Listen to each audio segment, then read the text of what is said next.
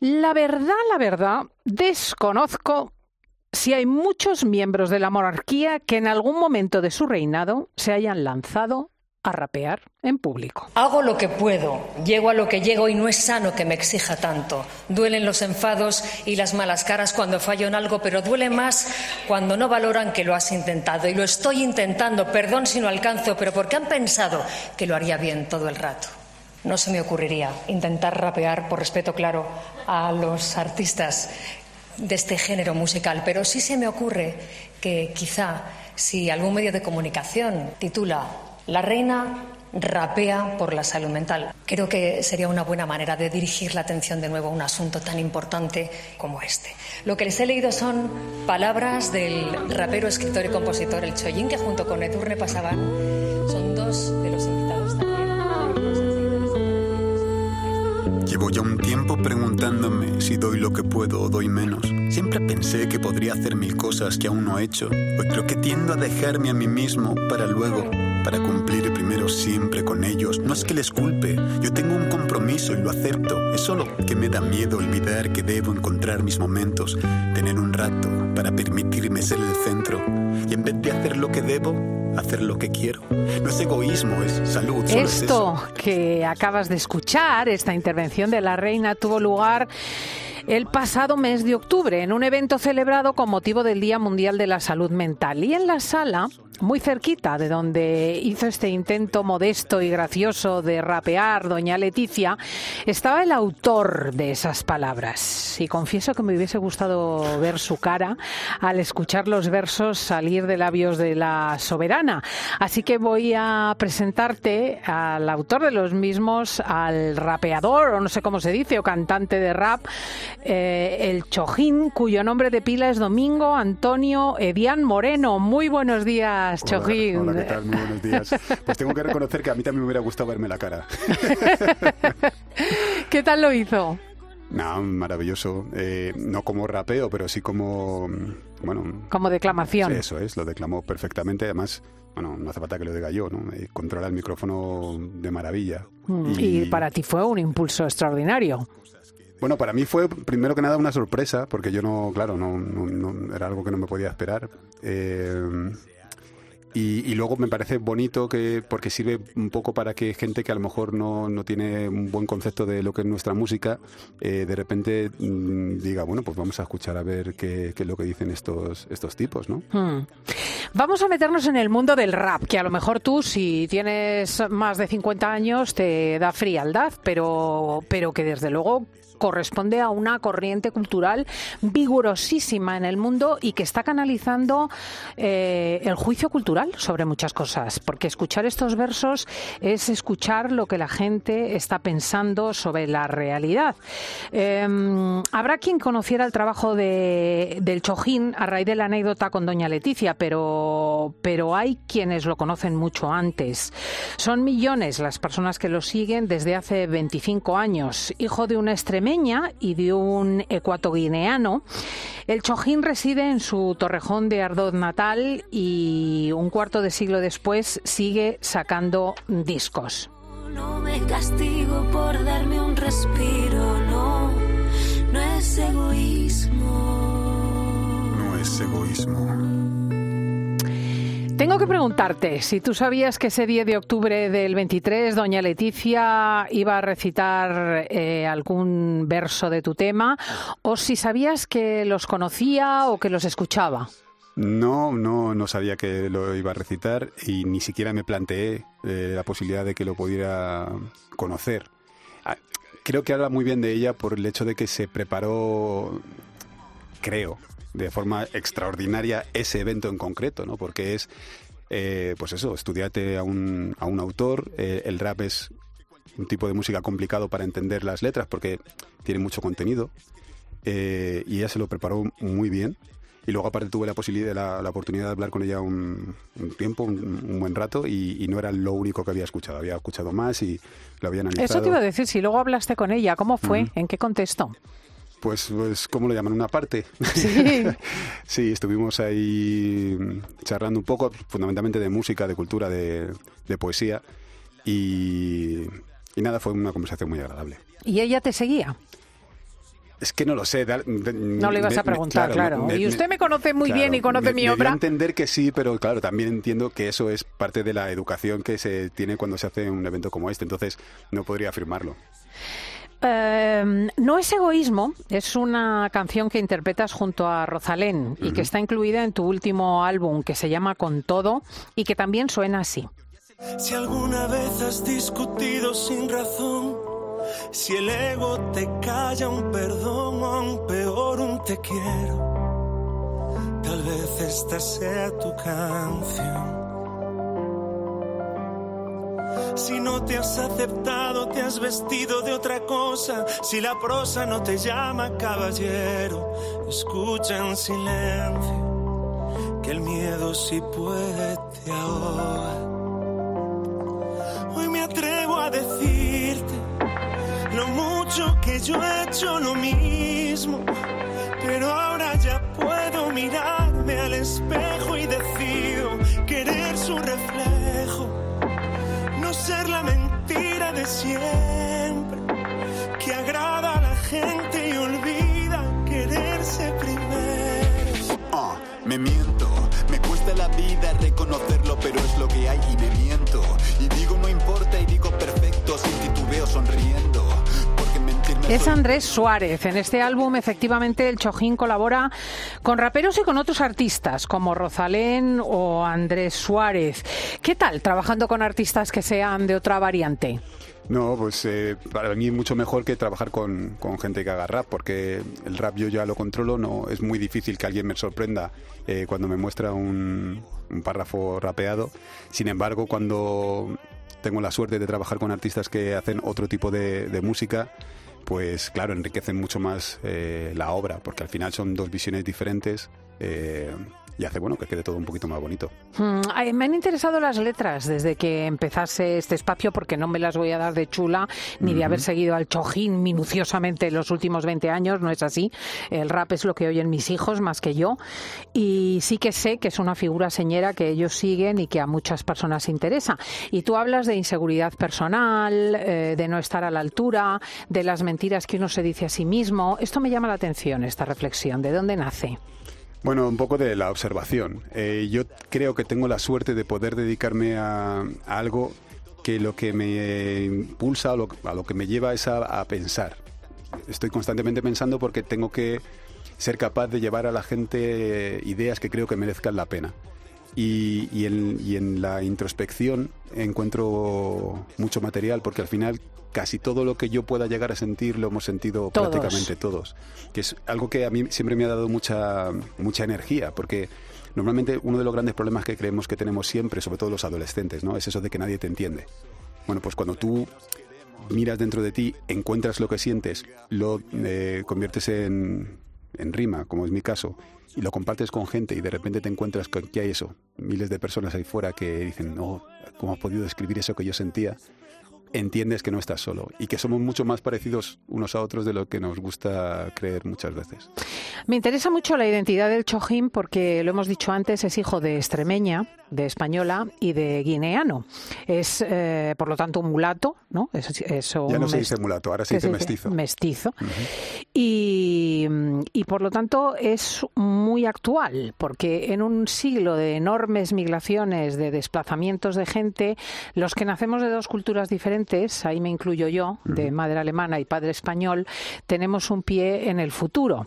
Es un camino difícil porque uno tarda en entenderse más que la media y además tiene distintas identidades y curiosamente no acaba a ser ni de un lado ni de otro. ¿Eso lo has experimentado tú? Sí, es la historia de mi vida. Yo no, tendría nada que añadir a eso que acabas de comentar. Sí, es la búsqueda de la identidad. Al final somos seres sociales y queremos encontrar un hueco en el que sentirnos, pues eso, parte, ¿no? De parte de, de un grupo.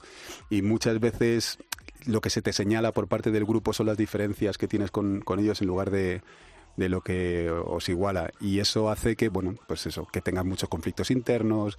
Y, y una cosa que creo que es muy positiva dentro de, lo malo que puede los traumas que te pueden generar cuando eres pequeño eh, a valorar que existen distintas formas de ver la vida y que no necesariamente unas son mejores que otras eh, y que bueno y que puedes comer tortilla de patatas eh, para cenar y, comer modica el- al mediodía y eso está. ¿Modica qué es? Pues es una comida que se hace en Guinea y que es una maravilla. Curiosamente, nuestro chojín es de la misma etnia que eh, nuestra crítica de cine, Teresa Ecobo. Los que sois fans del programa la conocéis porque lleva veintitantos años trabajando con nosotros. También es de la etnia fan, porque en Guinea hay distintos grupos étnicos y, y tribales. Ellos comparten, digamos, raíces culturales y la misma lengua. En Guinea hay una riqueza grande, porque ¿cuántas lenguas hay? Uf, pues eso es. eh, ponerme a contarte no sabría decirte, pero vamos, así. bueno, sí, por hacernos una idea. Pues siete, ocho tranquilamente. Y luego pues, a lo que llamemos lengua, porque luego o sea, ahí también está el pichi, que se habla y que creo que no tiene la categoría de lengua porque es una, Un inglés. dialecto. No, es que es un inglés mal hablado. Mm. El lo llaman. Y que, pues eso, que, que, que lo habla prácticamente todo el mundo también, en, en todo lo que sería la costa eh, oeste africana, de, de Nigeria para abajo. Entonces, lo que sí es imposible es encontrarte a alguien que solo hable algún idioma, eso sí. O sea, en Guinea todo el mundo habla, el más tonto te habla seis. Y fijaos, porque los guineanos hablan el castellano y con tal corrección que a menudo lo hablan de forma más correcta que los propios españoles. Es una diferencia con respecto a otros inmigrantes eh, negros o mestizos, de bueno, subsaharianos o procedentes del mundo anglosajón o francófono. Ellos, eh, por la razón que sea, han conservado el español de una manera notable. Con Teresa he hablado mucho de la discriminación. Me interesa muchísimo saber si tú has sentido ese dolor en España. Sí, claro, la respuesta rápida es un sí. Y, y la respuesta un poquito más larga tiene que ver con el hecho de que el dolor ese no solamente lo, lo he sentido o lo siento, sino que se agrava cuando te das cuenta de que a pesar de llevar, como en mi caso, ¿no? 25 años desde mi primer disco, ¿no? 25 años diciéndolo, eh, se te sigue poniendo en duda y se te sigue preguntando constantemente porque hay una especie de idea según la cual el español no puede ser racista porque es, eh, es especial, tiene algo que no tienen el resto de, los, de las nacionalidades. Y eso es muy triste porque negar un- el, el problema implica que no se intenta poner solución a ese problema. Y con, con esta, con esta negación creo que lo único que se hace es apartar a un porcentaje que se cree que es más pequeño de lo que es de la población de, de- de la españolidad. Es, es muy complicado sentirte español cuando constantemente te señalan con el dedo y te dicen que no lo eres o te quieren mandar a tu país o bueno, o te insultan directamente o te agreden como, como, como ocurre también de vez en cuando. Es que esto hay que contarlo, ¿eh? Yo tengo una niña ecuatoriana y esto de ir a una tienda con ella y separarnos mirando ropa y que de repente veo que una de las empleadas la está siguiendo por la tienda y digo, ¿qué hace usted? Dice, no estoy siguiendo a esta señorita. Digo, no se moleste que es mi hija. La cara le cambia totalmente, claro. Claro, esto es muy duro. Porque, mm, como le digo yo a Lisette, exige mucho crecimiento personal, mucho empoderamiento para poderle hacer frente. Claro, el chojín es alto, es guapo y es rapero. O sea que no lo tienen tan difícil. Pero si eres eh, bajito y delicado y además no tienes carácter, estás abocado a un sufrimiento constante. Claro, incluso un hombre alto, fuerte y todo esto eh, es un niño de cinco años antes que eso. Y, y- y- pasas por ahí. Yo recuerdo, por ejemplo, la primera vez que me paró la policía, yo tenía 13 años recién cumplidos, me había escapado para ir a Madrid, yo vivo en Torrejón, como, como has dicho antes.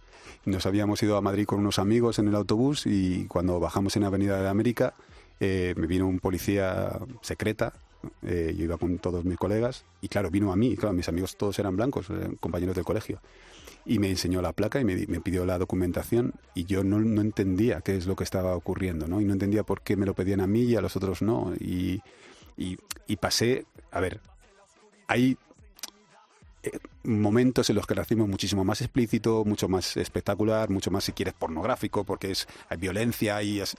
Pero esto, esto duele. Esto duele porque eh, lo ves, lo sientes y al mismo tiempo te encuentras con que la gente que tú entiendes que es la tuya eh, lo niega, lo cuestiona y te dice, no, bueno, que no es por eso. ¿no? Y eso hace que sea un problema sobre problema. Por eso, bueno, yo sí llevo toda la vida trabajando, intentando trabajar en lo que sería la concienciación de, de eso, de la, propia existencia de- del racismo. Que sí, que es interesante. Yo digo siempre que soy racista. Es la única manera de poderlo combatir. Amén. Si uno no se reconoce a sí mismo racista, es imposible que anteponga al cerebro eh, a la instintividad que está ahí, porque lo que nos es ajeno nos da miedo a todos los seres humanos. Hace 25 años, se dice pronto y lo ha dicho él, comenzaba el Chojín su carrera musical con la publicación de un primer disco, Mi Turno. Y eh, aquí tenemos también otra canción, Mi Himno que podemos escuchar.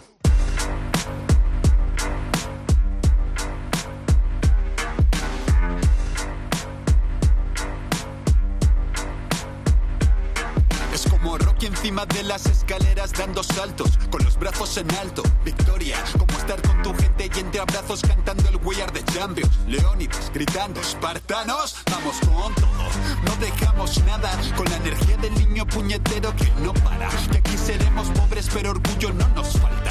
Pesan las coronas, ahora caras levantadas. Necesitaba un himno, me puse a escribirlo. Aquí está, para cuando me olvide de lo que he sido capaz.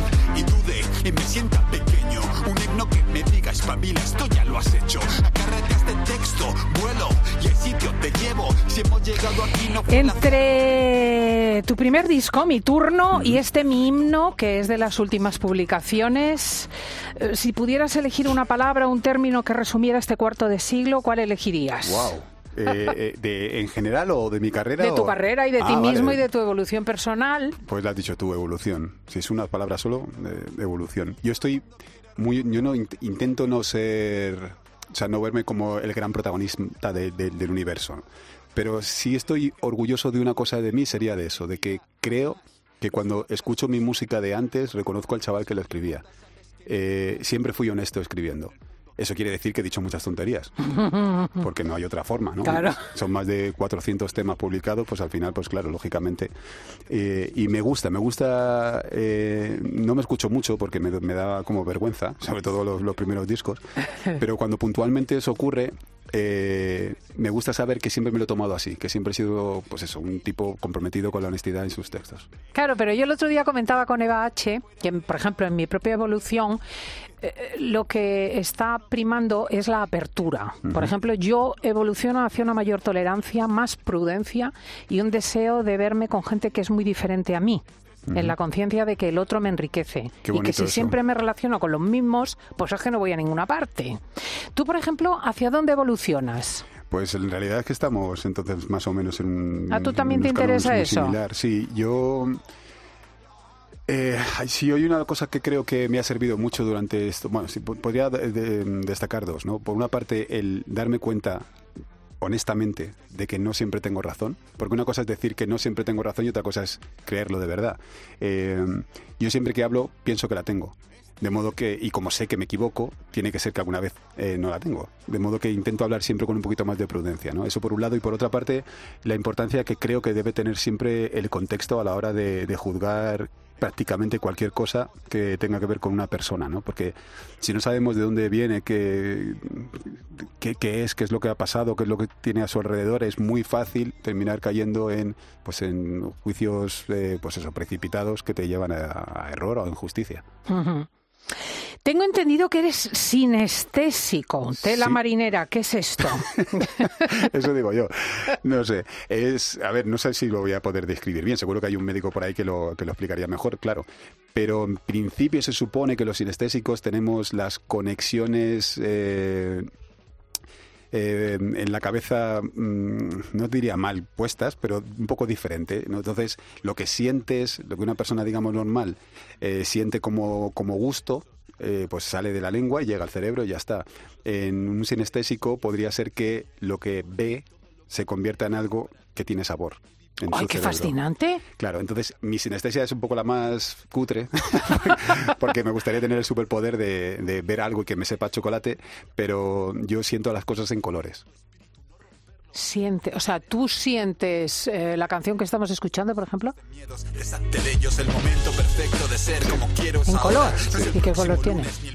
Que eso también es un poco triste, porque como soy un niño eh, que de los 80, eh, yo soy muy malo a la hora de escribir los colores. O sea, yo sé decir rojo, amarillo, naranja y no me saques de ahí, aunque yo en mi cabeza noto los, los, Los matices, Los matices sí. no, no sé describirlos. Esto sería rojo pues, con un poquito de blanco, es que no sabría describirlo. Pero fijaos, está escuchando rojo con un poquito de blanco. Si no escuchando, sintiendo. y me gusta. Porque si ¿Y a mí me ves de un color? Sí. ¿De cuál? Sería como amarillo, mm, sí, un amarillo eh, dorado. Ay, que me encanta. ¿Y tú de qué color eres? Yo depende, pero suele ser como una- un azul oscuro.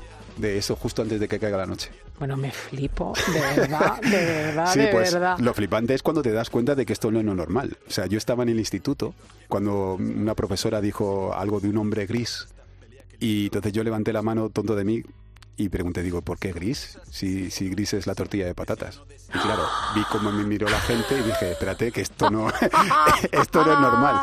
Y ahí es donde aprendes a callarte y, y pensar las cosas fascinante, qué fascinante. Eh, vamos a oír o estamos oyendo dejarse la piel.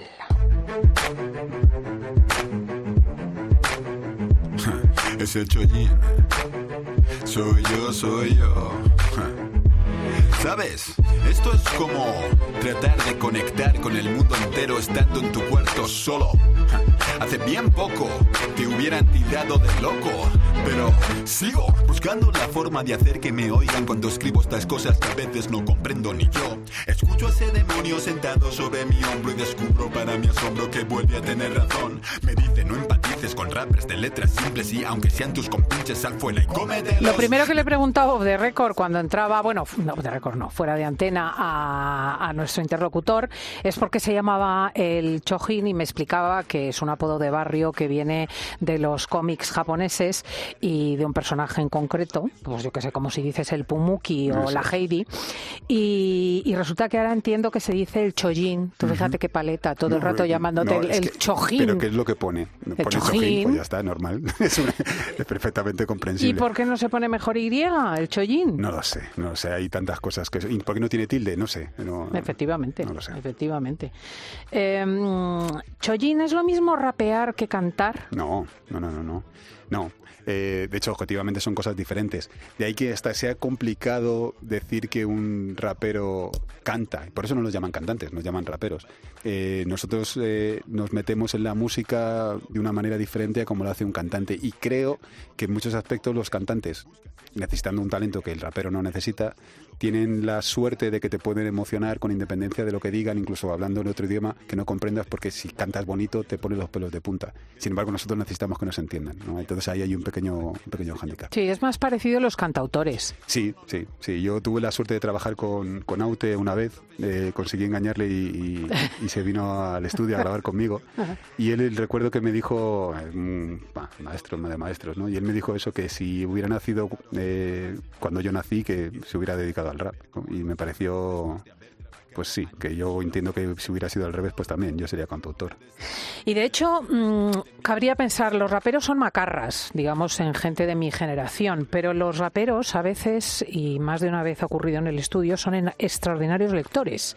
Y dice Choyin que el rap le ha hecho leer más que cualquier profesor de literatura. O sea, que es que amas la lectura. Sí, claro, sí, sí, sí. Yo, claro, yo no concibo querer trabajar con las palabras si no te enfrentas a ellas, ¿no? Yo siempre digo que la herramienta de- del comunicador es la palabra, la palabra está en los libros, de modo que si quieres ser un comunicador eficiente, necesariamente tienes que leer. Y, aparte, ¿Y pues, qué lo lees tú, Choyin? Pues de todo, desde mm, ensayos de, de física y matemáticas que me Jesús. gustan mucho, eh, biografías de personajes que me parecen interesantes. Me gusta también de, repente pues leerme alguna medio tontería de novela negra que, no te aporta nada, pero que te, entretiene. No soy una persona, quitando a lo mejor las, las, mm, lo- lo- las temáticas más de romance, pues eh, simplón, digamos, que, que no tengo nada en contra de ello, pero que no me interesa mucho. Quitando eso, yo puedo leer prácticamente de todo. Sí, sí, fíjate. ¿Tú recuerdas qué música sonaba en tu casa? Porque eso de la extremeña con el Claro. lineano tiene que tener su aquel musical. Bueno, y en Torrejón de Ardoz, que como sabes había una base militar estadounidense. ¿Es verdad? Y por estas cosas de, mi- de, la, de la vida, mi padre abrió un pub. Él siempre dice que fue el primer pub que se abrió eh, en Madrid. Que será, será mentira, claro. Y era un pub que era, eh, estaba de- em, orientado a, A la base. A, los estadounidenses, claro. Entonces, a- allí se ponía la música que se escuchaba en Estados Unidos en aquella época. De modo que en mi casa lo que se oía, pues se escuchaba al Puma escuchabas a, Ma, a Maele, que es un cantante guineano, y escuchabas a los Temptations o a Leda Franklin. Qué, qué bonito. Pues, Para mí, vamos, es un, Un sincretismo increíble, porque de ahí nacen grandes de los éxitos de la música. Quiero decir, del más profundo blues nace el rock, de los cantes de ida y vuelta nacen montones de cosas en América y aquí, o sea que realmente. Oye, ¿es cierto que estudiaste ingeniería aeronáutica? Sí, hace mucho tiempo. ¿Pero lo hiciste entero eso? No hice el proyecto de fin de carrera, nunca lo hice. Ay, no lo puedo soportar. Sabe física, química, No, le no, canta no, rap. no lo sé, no sé. Es atroz, no lo puedo soportar. eh, mirad, hablábamos de racismo antes. Tiene un rap contra el racismo que yo quiero escuchar. El subidón de estar aquí todos unidos se pierde un poco cuando piensas en el motivo. Todos distintos con su rollo y con su estilo, pero es hip hop y hay que dejarlo bien clarito. ¿Te has parado a hablar alguna vez contigo mismo? La vida puede ser de otro color si se habla de racismo. No vengo a dar un discurso de derechos humanos. Y vengo a contaros una de romanos. Es la lucidez frente a la estupidez que existe. Yo me pregunto dónde empieza y dónde acaba el chiste. El desplante al vendedor ambulante, que es otro currante, con familia y un futuro por delante. Cada uno es único en su especie, no hay motivo ni razón para que se desprecie. Es el temor a la igualdad, ignorar lo diferente. Pues nos separa una absurda clase social permanente. Como de esto hemos hablado, lo ponemos ahí y enfilamos el final de la entrevista en la que yo vuelvo sobre la palabra porque me fascina. De hecho, mm, uno de los éxitos del rap es saber vocalizar. Obviamente, si uno transmite y transmite muy deprisa, eh, vocalizar es fundamental. Vamos a escuchar al Chojin o al Chojim vocalizando. No entiendo lo que dices, no me toques las narices, da igual lo que me rimes, vocaliza. Yo vengo a darte un par de frases de esa que me han dicho conocido en parte por cuidar mi dicción. Hecho bien, comparte con todos vosotros lo que viven rap o no. No pretendo polemizar, pero es que muchos en sí no saben vocalizar, no los entiendo. Tienen huecos los textos. Si no tienes nada que hablar, quédate silencio. Todos Ojo a ver si alguno de vosotros es capaz. Y además, el Chollín tiene el récord mundial como el rapero más rápido, pronunciando 921 sílabas en un minuto.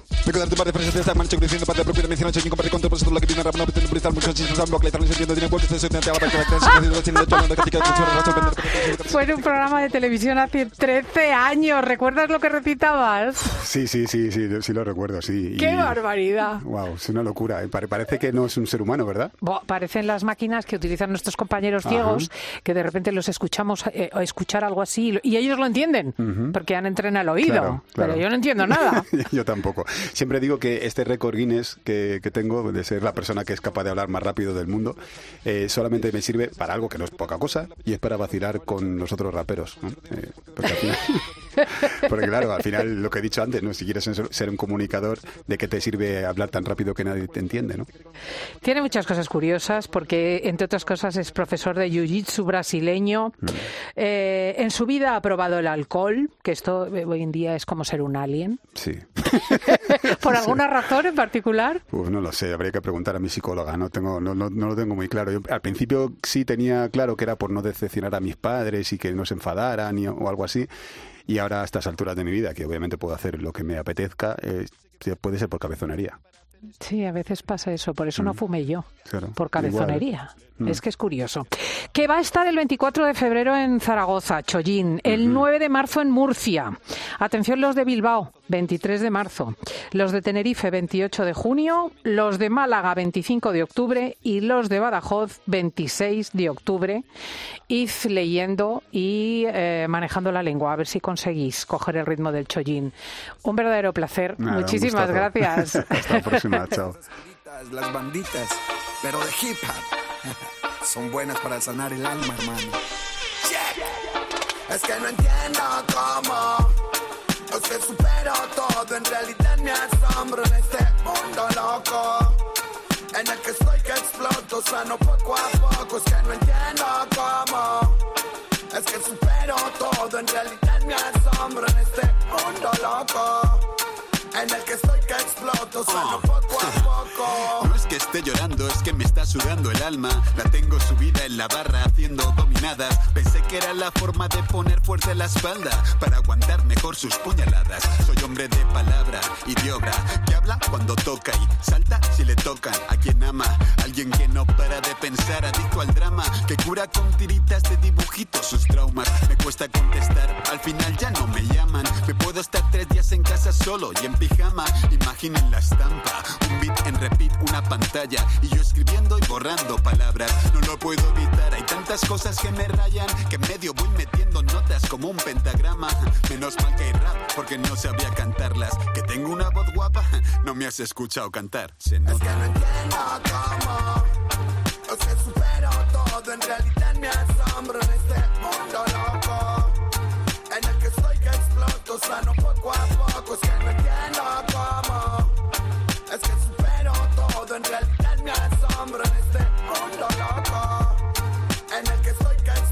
sano poco a poco Soy un gladiador, de momento voy ganando. Sé que tarde o temprano vendrán los dedos abajo. Entre tanto, a ratos me hago tonto actuando, como si no supiera que pasan los años. Soy un insensato, siempre estoy en más de lo que abarco. ¿Me quieres ver saltar? Tú ponme un charco. Supongo que me cuesta tanto eso de entrar al trapo, porque los que me van provocando es que me la pelan. Mazo, ya no hablo de flows, no compito, paso por mi condición de ser un mito. Y eso, ajá, voy de subidón y lo admito. El caso es que si aún me quieren, debe ser por algo.